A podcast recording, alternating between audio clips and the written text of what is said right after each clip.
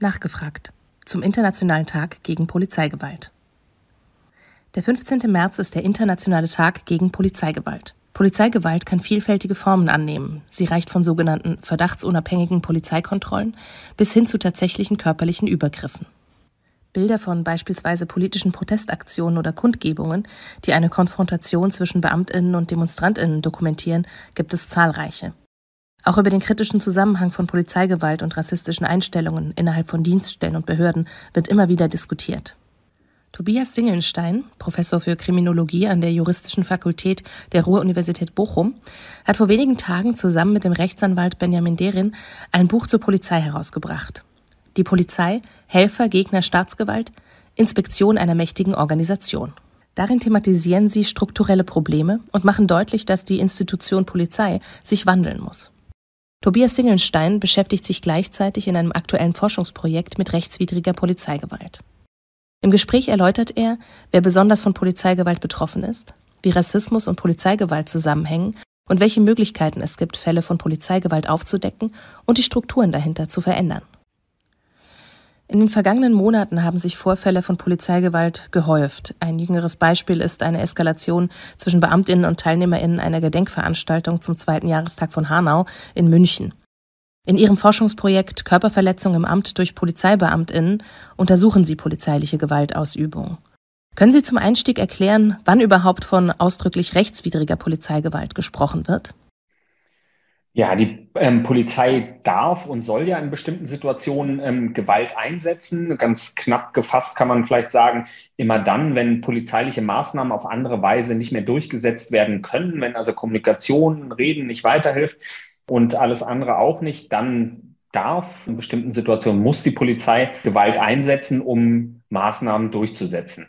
Wann das zulässig ist, wird durch die Polizeigesetze auf Länderebene und auch auf Bundesebene festgelegt. Aber das sind natürlich wie immer im Recht, also abstrakte generelle Regelungen für konkrete Situationen, die dann also ausgelegt und auf eine konkrete Situation angewendet werden müssen.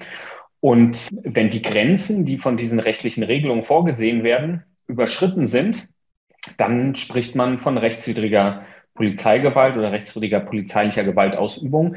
Das kann ganz unterschiedliche Formen haben. Also es kann zum Beispiel sein, dass es überhaupt gar keinen Anlass, gar keine polizeiliche Maßnahme gibt, die durchgesetzt werden müsste. Es kann aber auch sein, dass eine polizeiliche Maßnahme durchgesetzt wird und dass dieser Erfolg aber schon erreicht ist und dann noch weiter Gewalt angewendet wird. Also zum Beispiel jemand, der festgenommen wird, liegt bereits auf dem Boden und es wird trotzdem nochmal eingetreten. Es darf also auch immer nur so viel Gewalt angewendet werden, wie nötig ist, um die polizeiliche Maßnahme durchzusetzen. Wer ist nach Ihrem Forschungsstand heute besonders von rechtswidriger Polizeigewalt betroffen? Wann kommt sie überhaupt vor? Das ist eine äh, gute Frage, die auch ein bisschen so die Ausgangsfrage für unser Forschungsprojekt war wir sehen in, der, in den Statistiken, dass es jedes Jahr so ungefähr 2000 Strafverfahren gegen PolizeibeamtInnen wegen rechtswidriger Gewaltausübung gibt, die zu einem Großteil eingestellt werden. Das ist aber eben nur das Hellfeld, also nur der Teil, der den Strafverfolgungsbehörden bekannt wird. Und es gibt ein Dunkelfeld daneben von Fällen, die den Strafverfolgungsbehörden nicht bekannt werden. Das heißt, wir können gar nicht so genau sagen, wie groß ist eigentlich das Problem und wo tritt es besonders auf. Und deshalb sind wir mit unserem Forschungsprojekt daran gegangen, eine Betroffenenbefragung gemacht, wo wir mehr als 3370 Betroffenenberichte ausgewertet haben. Und das ist jetzt kein repräsentatives Sample. Ähm, das heißt, man kann das nicht ohne weiteres verallgemeinern, aber ähm, man kann daraus schon gewisse Dinge ablesen. Man sieht zum Beispiel, dass polizeiliche Gewaltausübung offensichtlich in den Kontexten politischer Aktivismus, also Versammlungen, politische Aktionen eine besondere Rolle spielt und dass auch Fußballfans im Profifußball in besonderer Weise betroffen sind. Es gibt also so zwei Formen von Großveranstaltungen, die in besonderer Weise von polizeilicher Gewaltausübung betroffen sind und wo wir auch viele Berichte bekommen haben über rechtswidrige polizeiliche Gewaltausübung. Warum sind es denn ausgerechnet die Felder Fußballspiele und politischer Aktivismus, die hier so hervorstechen? Welches Potenzial steckt in diesen Situationen, dass sie besonders eskalieren können? Zum einen funktionieren diese Großeinsätze natürlich nach einer anderen Logik, als wenn zwei StreifenbeamtInnen zusammen unterwegs sind. Ne, da sind große Einheiten in einem großen Einsatz, der von einer Einsatzleitung eben geleitet, befehligt wird. Das heißt, der funktioniert nach ganz anderen Logiken. Als so ein Alltagseinsatz auf der Straße, wo die BeamtInnen selber entscheiden. Na, und dann ähm, kann man sich so, äh, da gibt es einen ganz eigenen Forschungsbereich zu Protest Policing, der das auch ganz gut untersucht hat, angucken, wie sich quasi das Verhältnis von polizeilichem Aktivismus, von, von politischem Aktivismus und polizeilicher Aktivität auf der anderen Seite halt im Laufe der Zeit entwickelt. Und wenn wir uns da die Bundesrepublik angucken, dann geht das ja schon los bei den, bei den 68ern, danach bei der Anti-AKW-Bewegung, bei den Autonomen, dass es quasi eben sowas wie ein etabliertes Konfliktverhältnis ist, wo beide Seiten dann auch mit bestimmten Erwartungshaltungen in solche in, äh, Situationen hineingehen und wo sich in der Polizei auch sowas entwickelt hat wie, wie ein Feindbild oder ein besonderes Bild von linken politischen Aktivismus. Und das prägt die BeamtInnen natürlich auch in ihrem Handeln, wenn sie dann in, äh, in solche Situationen kommen.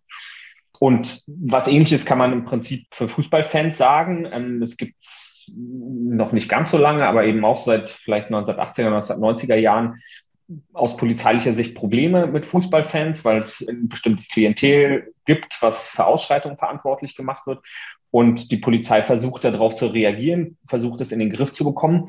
Und ich glaube, es gelingt der Polizei nicht immer, da hinreichend zu differenzieren, wenn sie ähm, mit Fußballfans umgeht zwischen den verschiedenen Gruppen, sondern da stehen sich dann halt Fans auf der einen Seite und Polizei auf der anderen Seite gegenüber. Sie haben vorhin bereits von einem Dunkelfeld gesprochen. Können Sie erklären, weswegen dieses Dunkelfeld so groß ist oder andersrum, weswegen ist das offiziell erfasste Hellfeld vergleichsweise klein?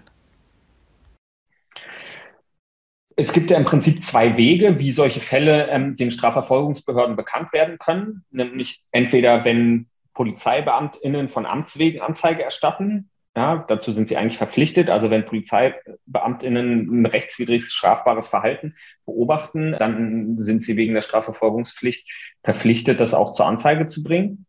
Oder auf der anderen Seite, wenn eben Betroffene oder Zeugen Anzeige erstatten. Das sind quasi die beiden Wege, wie so ein Verfahren entstehen kann.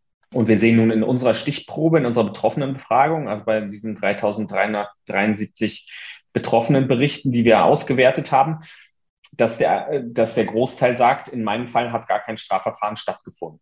Ja, nur 14 Prozent der Befragten sagen, in meinem Fall hat ein Strafverfahren stattgefunden, entweder weil ich selber Anzeige erstattet habe oder weil die PolizeibeamtInnen eins eingeleitet haben. In dem absoluten Großteil, also 86 Prozent der Fälle, hat gar kein Strafverfahren stattgefunden. Das sind die Fälle, die im Dunkelfeld verbleiben.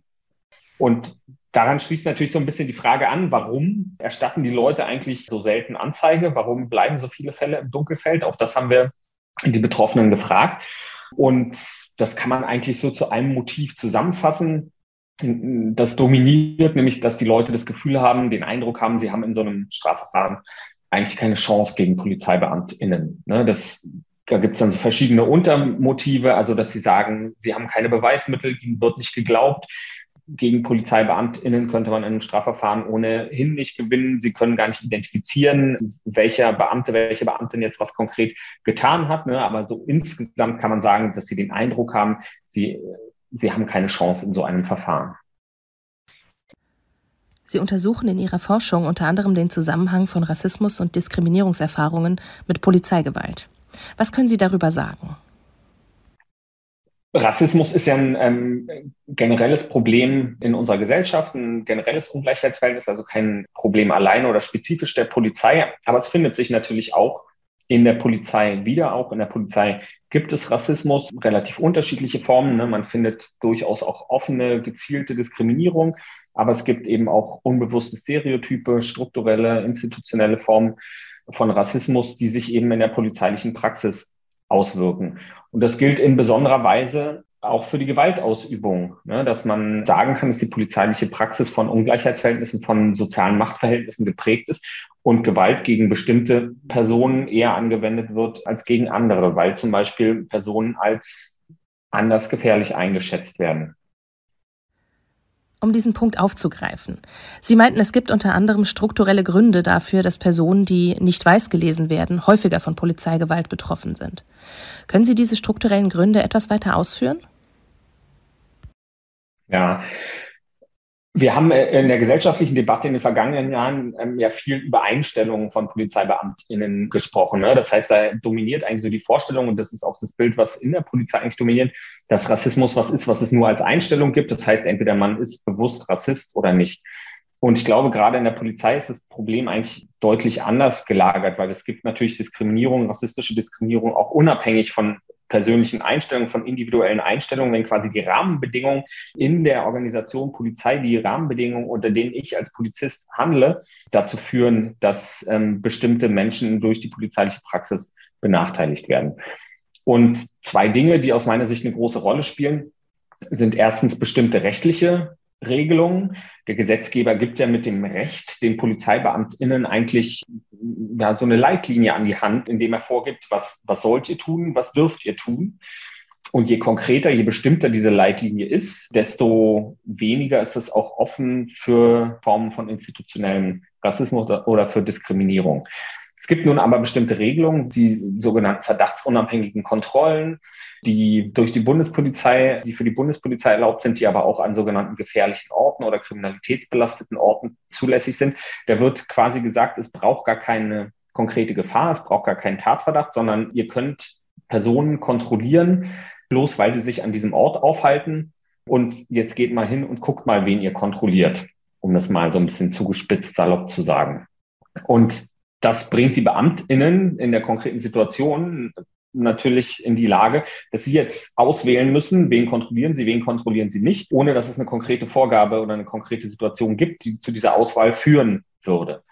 Und dabei greifen sie auf polizeiliche Wissensbestände zurück. Das heißt, auf bestimmte Schemata, Stereotype, was gefährlich, was verdächtig ist und dabei kommt es eben auch zum Racial Profiling, also dazu, dass beispielsweise ähm, schwarze Menschen, People of Color, häufiger kontrolliert werden als weiße Menschen.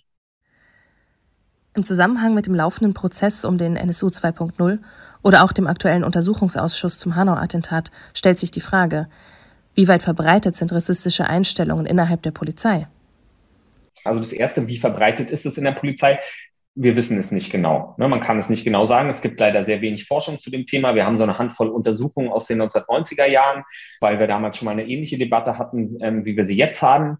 Damals wurde noch vor allem mit dem Terminus Fremdenfeindlichkeit agiert. Da wurde noch gar nicht über Rassismus gesprochen und geforscht. Und es gibt ein paar jüngere Untersuchungen, aber nicht wahnsinnig viel. Ja, da entsteht jetzt einiges, aber wir wissen im Augenblick noch wenig. Wenn man es grob zusammenfasst, kann man vielleicht sagen, wir diskutieren darüber, ob es in der Polizei genauso ist wie in der Gesellschaft insgesamt, wo wir ja relativ gut Bescheid wissen, dass es einen bestimmten Prozentsatz mit solchen Einstellungen, mit solchen Ansichten gibt, oder ist es eigentlich noch drastischer als in der Gesellschaft insgesamt? Das ist eigentlich die, die Frage, über die so diskutiert und gestritten wird. Wir sehen also, dass es einen kleineren Anteil gibt von PolizistInnen, die durchaus auch gefestigte rassistische Einstellungen oder ein geschlossenes rechtsextremes Weltbild haben, bis hin zu bestimmten, bestimmten, zum Beispiel antimuslimischen Stereotypen, die in der Polizei relativ weit verbreitet sind, ebenso wie sie halt in der Gesamtgesellschaft, in der Bevölkerung relativ weit verbreitet sind. Aber insgesamt muss man sagen, wissen wir eigentlich viel zu wenig über dieses Themenfeld. Die zweite Frage ist dann, ähm, wie kann man damit umgehen? Was, was macht man eigentlich damit? Und dafür ist so ein bisschen die Ausgangsfrage, die, die man da vorstellen muss.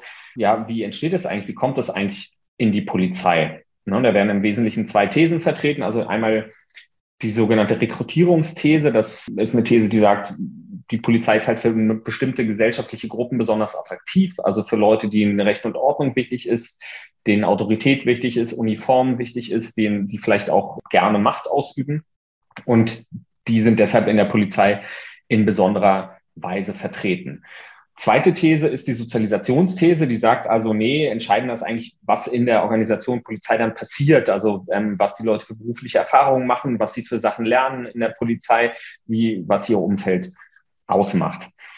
Bei der Sozialisation gibt es auch verschiedene Aspekte, die eine Rolle spielen. Viel diskutiert wird gerade, auch weil die Polizeigewerkschaften das stark machen, die negativen Erfahrungen, die die Polizeibeamtinnen mit bestimmten gesellschaftlichen Gruppen machen und besondere dienstliche Belastungen, die zu sowas wie einer Deformation professionell führen würden. Ich glaube, das ist ein Aspekt, der eine Rolle spielt. Es gibt aber eine ganze Reihe weiterer Aspekte, die innerhalb der Organisation Polizei wichtig sind. Ich glaube, man muss sich auch nochmal klar machen, was eigentlich Aufgaben, was Funktionen der Polizei sind. Und Polizei ist eben auch Grenzpolizei. Ähm, Polizei, eine wesentliche Aufgabe der Polizei ist es gerade, Fremde zu kontrollieren, zu polizieren, also Menschen, die nicht zur Gesellschaft, nicht zur Mehrheitsgesellschaft gehören oder nicht als zugehörig gelesen angesehen werden. Das heißt, es gibt sehr lange tradierten Wissensbestand in der Polizei über den Umgang mit Menschen, die fremd gelesen, als fremd wahrgenommen werden. Und auch wenn sich diese Vorstellungen im Laufe der Jahrzehnte nicht nur in der Gesellschaft, sondern auch in der Polizei natürlich verändern, dauert es eben eine ganze Weile, bis sich die Entwicklung, die wir in unserer Gesellschaft an Diversität und an Diskussionen über Diversität erlebt haben in den letzten 20, 30 Jahren, dann eben auch in der Polizei niederschlagen und auswirken. Der ehemalige Bundesinnenminister Horst Seehofer hat sich gegen eine Studie, die ausdrücklich rassistische Einstellungen innerhalb der Polizei untersucht, entschieden. Denken Sie, dass eine ministerial in Auftrag gegebene Studie sinnvoll wäre? Was erwarten Sie diesbezüglich von der neuen Innenministerin Nancy Faeser? Ich glaube unbedingt, dass wir ähm, solche Forschung, solche Studien brauchen. Ne? Ein bisschen schöner, ein bisschen besser ist es immer natürlich, wenn man unabhängige Auftraggeber hat, dass man weder in offene noch in subtile Zwänge kommt, dass, dass man den AuftraggeberInnen in irgendeiner Weise verpflichtet ist oder unter Druck gerät. Aber auch eine ministeriale Studie wäre sicher gut. Und es gibt auch einiges, was auf dem Weg ist. Es, neben dieser Bundesstudie, wo Rassismus ja nur ein kleiner Teil ist, wo viele andere Themen auch eine Rolle spielen, gibt es verschiedene Ansätze in verschiedenen Bundesländern, das Thema zu untersuchen. Und da bin ich mal gespannt, was da rauskommen wird. Wie sehen Sie die Chancen dafür, dass unabhängige Institutionen eingerichtet werden, die transparent das Verhalten der Polizei kontrollieren? Und wie müssten diese Kontrollstellen aussehen? Hm. Ja, ich glaube, wir haben so ein bisschen so ein, oder der Staat hat eigentlich so ein, bisschen grundsätzliches Dilemma. Ne? Auf der einen Seite geben wir, ist die Polizei eine relativ mächtige Organisation oder eine Gruppe von mächtigen Organisationen, wenn man so will, der wir relativ viele Befugnisse geben, die auch einen großen politischen Einfluss hat. Das heißt auf der anderen Seite natürlich, dass aus rechtsstaatlicher, aus demokratischer Sicht auch eine enge Kontrolle notwendig ist. Das heißt, wir müssen die Ausübung dieser Befugnisse kontrollieren und überwachen. Und auf der anderen Seite ist klar, dass es für den Staat selber natürlich nicht so ganz einfach ist, das zu bewerkstelligen, weil es geht ja um seine eigenen AmtsträgerInnen, um seine eigenen BeamtInnen und da tut er sich strukturell betrachtet ähm, ein bisschen schwer mit, die angemessen zu kontrollieren. Und deshalb ist es aus meiner Sicht, und das ist ja in anderen Ländern schon gang und gäbe, beispielsweise wenn wir nach Großbritannien gucken, ist es aus meiner Sicht durchaus ein vielversprechender Ansatz zu sagen, na gut, wir, wir schaffen neben den üblichen Mechanismen, die wir aus rechtsstaatlicher Sicht haben und kennen, eben noch eine unabhängige, eine externe Stelle, die sich die polizeiliche Praxis anguckt. Und einzelnen Bundesländern in Deutschland gibt es sowas schon, Rheinland-Pfalz, Baden-Württemberg, Schleswig-Holstein. In anderen Ländern wird es gerade eingerichtet, Hessen, Berlin, in Bremen. Und das sind sicher gute, wichtige erste Schritte in, in eine richtige Richtung für so eine unabhängige externe Polizeikontrolle. Aber es sind natürlich nur erste Schritte. Ja, also das sind sehr kleine Behörden mit einem äh, relativ engen Zuständigkeitszuschnitt, mit nicht wahnsinnig ausgeprägten Befugnissen. Also wir sind noch relativ, also nicht relativ, sondern wir sind sehr weit von dem entfernt, was es zum Beispiel in England gibt, wo es eine eigenständige große Behörde gibt, die ähm, sehr vielfältig besetzt ist und Fehlverhalten in der Polizei untersucht. Sie haben gerade Kontrollinstanzen in England erwähnt. Wenn wir dieses Beispiel herausgreifen, welche Befugnisse haben diese Kontrollinstanzen? Was können und dürfen diese konkret tun? Die Einrichtungen in England haben tatsächlich relativ weitgehende äh, Befugnisse. Also die können selber ermitteln und die können auch selber bestimmte Entscheidungen treffen. Also das ist schon sehr, sehr weitgehend. Man kann, wenn man möchte, kann man das durchaus so regeln, dass die ausgeprägte Befugnisse haben und selber Dinge tun und entscheiden können. Gibt es neben England noch andere Beispiele, die als Vorbilder für den Umgang mit Polizeigewalt und deren Aufdeckung dienen können? Dänemark ist, ist auch ganz gut da drin und in Irland haben wir ähnliche Stellen. Das ist in den Ländern immer relativ unterschiedlich ausgestaltet, weil es natürlich auch davon abhängt, was hat man für eine Polizei, Polizeikultur und wie ist die Polizei selber organisiert. Wir untersuchen gerade zum Beispiel in einem vergleichenden Forschungsprojekt Kanada, Japan, Frankreich, Großbritannien und Deutschland und gucken uns an, wie ist Polizeikontrolle, externe unabhängige Polizeikontrolle dort organisiert und was sind Vorteile, was sind Nachteile und was kann man in den, was kann man vielleicht an internationalen Standards feststellen, die für, für alle Länder sowas wie eine Leitlinie sein können. In den letzten Jahren entstand eine Bewegung, die sich nicht mit der Verbesserung der Polizei begnügt, sondern bis hin zur Abschaffung der Polizei denkt. Defund the Police. Was steckt hinter diesem Slogan und wie ist diese Forderung zu bewerten? Wenn wir uns angucken, wenn wir uns die Entwicklung der Polizei angucken, kann man, glaube ich, über die Jahrzehnte sagen, Polizei ist eine Organisation, die größer wird, die mehr Befugnisse bekommt, die mehr Ressourcen bekommt und die auch mehr Aufgaben bekommt. Ja, ähm, die Idee, dass wir Polizei reduzieren, dass wir weniger Polizei haben, dass wir ihre Befugnisse einschränken, die mutet uns irgendwie komisch an, ähm, die mutet uns fremd an. Wenn wir uns nun angucken, was die Polizei macht, was eigentlich Hauptaufgabe der Polizei ist, dann haben viele Menschen ja so die Vorstellung, na, die verfolgen vor allem StraftäterInnen. Das heißt, sie klären Straftaten auf, kümmern sich ähm, um Kriminalität. Das macht aber tatsächlich eher einen relativ kleinen Teil der polizeilichen Tätigkeit aus. Gefahrenabwehr, Prävention, das ist der Bereich, der eine viel größere Rolle spielt in der polizeilichen Tätigkeit. Und da, also gerade da, aber auch bei den Straftaten, sehen wir, dass die Polizei natürlich auf Probleme, auf Konflikte, auf Situationen stößt, hinter denen eigentlich andere Probleme stehen. Ja, also beispielsweise psychische Erkrankungen, Wohnungslosigkeit, aber auch soziale Konflikte, die sich im Laufe der Zeit entwickelt haben, weil wir leben in einer Gesellschaft mit, mit Konflikten. Klar, jede Gesellschaft hat Konflikte mit Widersprüchen, die aufbrechen können und die sich in so Situationen zuspitzen können.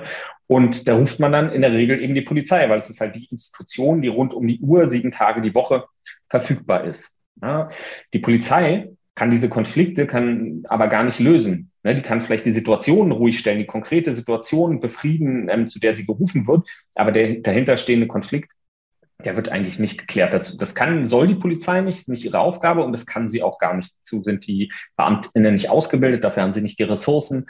Das würde sie einfach schlicht überfordern.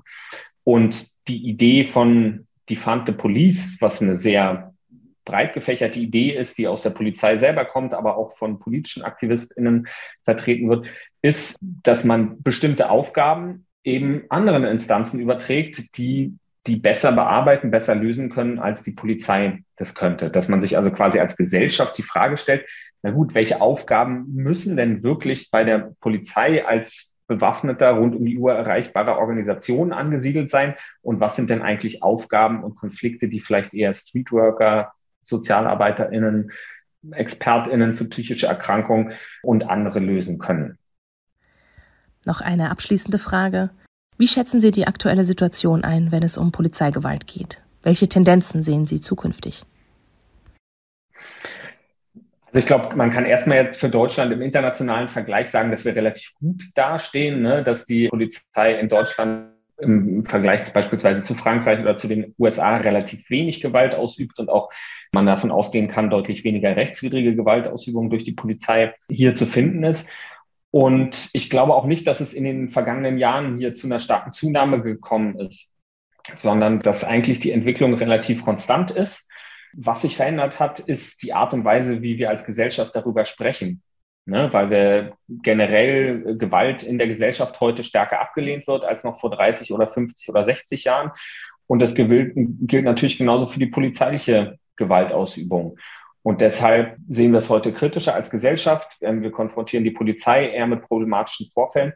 Und ich würde mir schon versprechen, dass die polizeiliche Gewaltausübung auch in der Organisation nochmal stärker hinterfragt wird und vielleicht noch ein Stück weit professioneller wird und vielleicht auch weniger wird. Auf der anderen Seite muss man natürlich sagen, Gewaltausübung ist ähm, ein konstitutives Merkmal der Polizei. Eine Polizei ohne zur Gewaltausübung gibt es nicht. Und in dem Augenblick, wo wir als Gesellschaft sagen, wir wollen eine Organisation, die diese Befugnis hat, bring, bringt das natürlich auch all die Probleme mit sich, über die wir sprechen. Dann kauft man sich eben auch rechtswidrige polizeiliche Gewaltausübung ein. Dann muss man Beamtinnen ausbilden, die gewaltfähig sind, die also auch in der Lage sind, diese Schranke, diese Grenze ähm, der Gewaltausübung äh, gegen andere Menschen zu überschreiten. Tobias Singelstein, Professor für Kriminologie an der Juristischen Fakultät der Ruhr-Universität Bochum, zum Internationalen Tag gegen Polizeigewalt am 15. März. Herzlichen Dank für das Gespräch.